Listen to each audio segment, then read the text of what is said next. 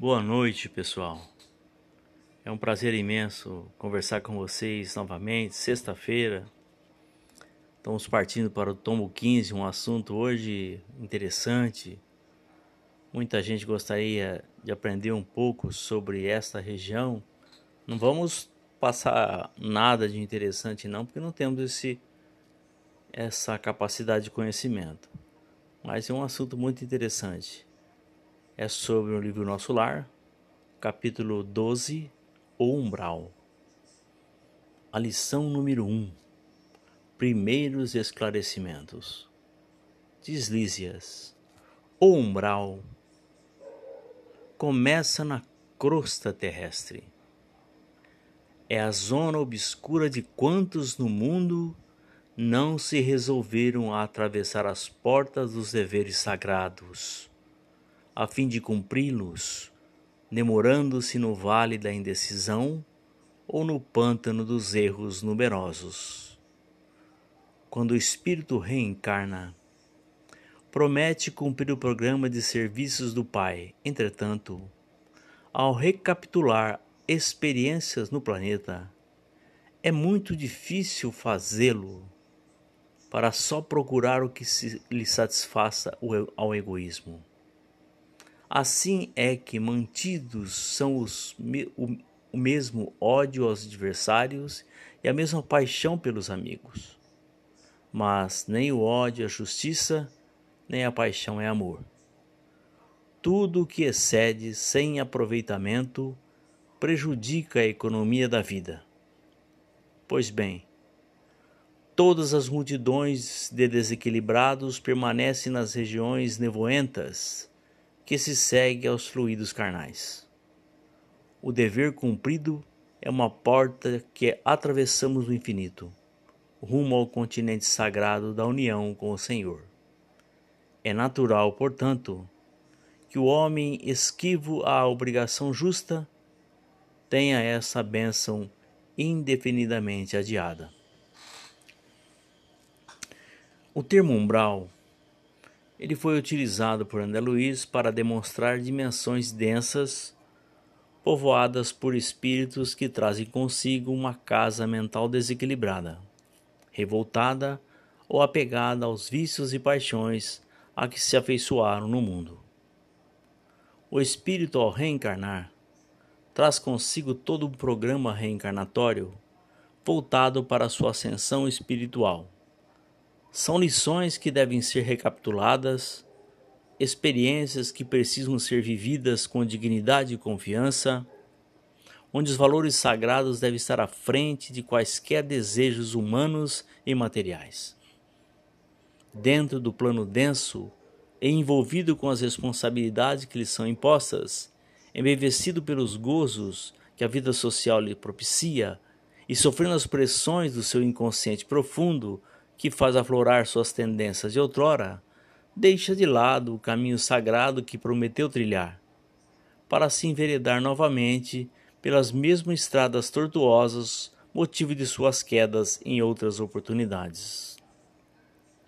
Mentes que apagaram temporariamente seus compromissos com os valores morais e se entregaram ao desequilíbrio, revolta e satisfação, criando um magnetismo mental de baixa vibração, ao desencarnar, é atraído para dimensões compatíveis com os projetos que desenvolveu quando encarnado. E ali conviverá com aqueles que com ele se afinam, até que sinta a necessidade da luz que ontem negou. E profundamente arrependido, peço ao Pai novas oportunidades de redenção. A lição número 2: Depuração. Diz Ísias: Imagine que cada um de nós, renascendo no planeta, somos portadores de um fato justo, para lavar no tanque da vida humana. Essa roupa imunda é o corpo causal tecido por nossas mãos nas experiências anteriores.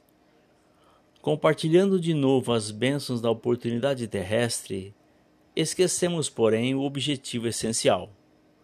E ao invés de nos purificarmos pelo esforço da lavagem, manchamos-nos ainda mais, contraindo novos laços e encarcerando-nos a nós mesmos em verdadeira escravidão.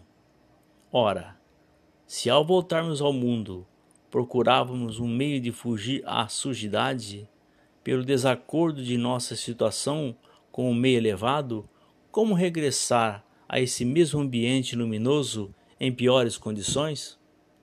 O umbral funciona, portanto, como região destinada a esgotamento de resíduos mentais, uma espécie de zona purgatorial, onde se queima prestações, o material deteriorado das ilusões que a criatura adquiriu por atacado, menosprezando o sublime ensejo de uma existência terrena. Podemos refletir sobre estes esclarecimentos lançando mão de um exemplo de fácil compreensão. Antes de retornarmos ao plano físico, através do processo reencarnatório, recebemos um banho de luz, de força, de coragem, de esperança e fé, para que pudéssemos ser bem-sucedidos em nosso planejamento. Lançados no plano denso e envolvido pelo corpo de carne, ficamos expostos às tendências que se fizeram presentes em nossas existências carnais, quase que constantemente. Formou-se então uma cultura nesse sentido. Assim como o suíno que se acostumou com a lama, mesmo depois de um processo completo de depuração, sente a necessidade de retornar ao ambiente com que se acostumara, para lá sujar-se novamente. Não é fácil despojar-se limpar-se, tornar-se belo e luminoso. É preciso muito esmero e força íntima para alcançar patamares que nos garantam um retorno vitorioso para nossa verdadeira pátria. Como umbral é uma região de expurgo, de limpeza, é compreensível que por lá estagiemos quando assim for necessário, ao retornarmos ao plano dos espíritos, após um processo reencarnatório marcado pelo fracasso. A lição número 3: Afinidade vibratória. O umbral, diz Lísias, é região de profundo interesse para quem esteja na Terra. Concentra-se aí tudo que não tem finalidade para a vida superior. E note você que a providência divina agiu sabiamente, permitindo que se criasse tal departamento em torno do planeta há legiões compactas de almas irresolutas e ignorantes, que não são suficientemente perversas para serem enviadas a colônias de reparação mais dolorosa, nem bastante nobres para serem conduzidas a planos de elevação. Representam fileiras de habitantes do umbral, companheiros imediatos dos homens encarnados, separados deles apenas por leis vibratórias. Não é de estranhar, portanto, que semelhantes lugares se caracterizem por grandes perturbações. Lá vivem, agrupam-se os revoltados de toda espécie. Formam igualmente núcleos invisíveis de notável poder, pela concentração das tendências e desejos gerais. Muita gente na Terra não recorda que se desespera quando o carteiro não vem e quando o comboio não aparece, pois umbral está repleto de desesperados, por não encontrarem o Senhor à disposição dos seus caprichos, após a morte do corpo físico e sentindo que a coroa da vida eterna é a glória intransferível dos que trabalham com o Pai. Essas criaturas se revelam e demoram em mesquinhas edificações. Nosso lar tem uma sociedade espiritual, mas esses núcleos possuem infelizes, malfeitores e vagabundos de várias categorias. É zona de verdugos e vítimas, de exploradores e explorados. Lembro-me quando iniciei na doutrina espírita, eu era um deles. As pessoas queriam fazer caridade, ir aos asilos, penitenciárias, oferecer cestas básicas, frequentarem assiduamente a casa, participar de todos os eventos, não com o intuito de progresso espiritual, mas para não terem que passar por essas dimensões, encaradas por muitos como de dor e sofrimento. E assim são, sem dúvida. Buscava-se a melhora mais por pressão do que por convicção. E assim é, certo que com menor intensidade nos dias de hoje. Que o homem não se esqueça que Deus, o Pai de infinita misericórdia e amor, jamais deseja o sofrimento de seus filhos. Ele quer a felicidade de todos. Mas como não podemos marcar presença no banquete da vida sem a vestidura adequada, ele gera as opções para começarmos a criar condições para o festim. Deus tira proveito divino e a nosso favor dos nossos mais tristes e nefastos erros. Ele permite essas condições de transição para a conscientização do filho que deseja retornar para casa. Olha, olhe para o mundo de hoje e o umbral está solto. A natureza parece que aos poucos está morrendo, em consequência dos desmandos humanos.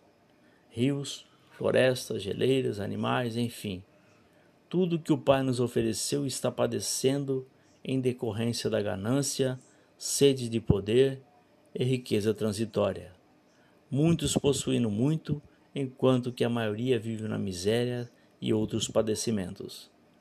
Pessoas sendo escravizadas, dominadas, robotizadas mentalmente, dentro da maioria dos corações não há amor e bondade.